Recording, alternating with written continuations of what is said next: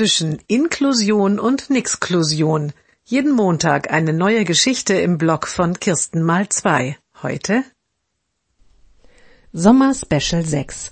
Ein Exklusionsmännchen sagt, so gut möchte ich das auch mal haben. Im zweiten Bild ergänzt es Zeitverlängerung, Diktier- und Schreibhilfe, extra Raum und Pausen nach Wunsch. Und im dritten Bild geht es weiter mit und das alles nur, weil er seine Abiturklausuren ohne Arme schreiben muss. Und man sieht ein kleines Männchen ohne Arme. Auf dem Boden liegen ein Stift und ein Zettel.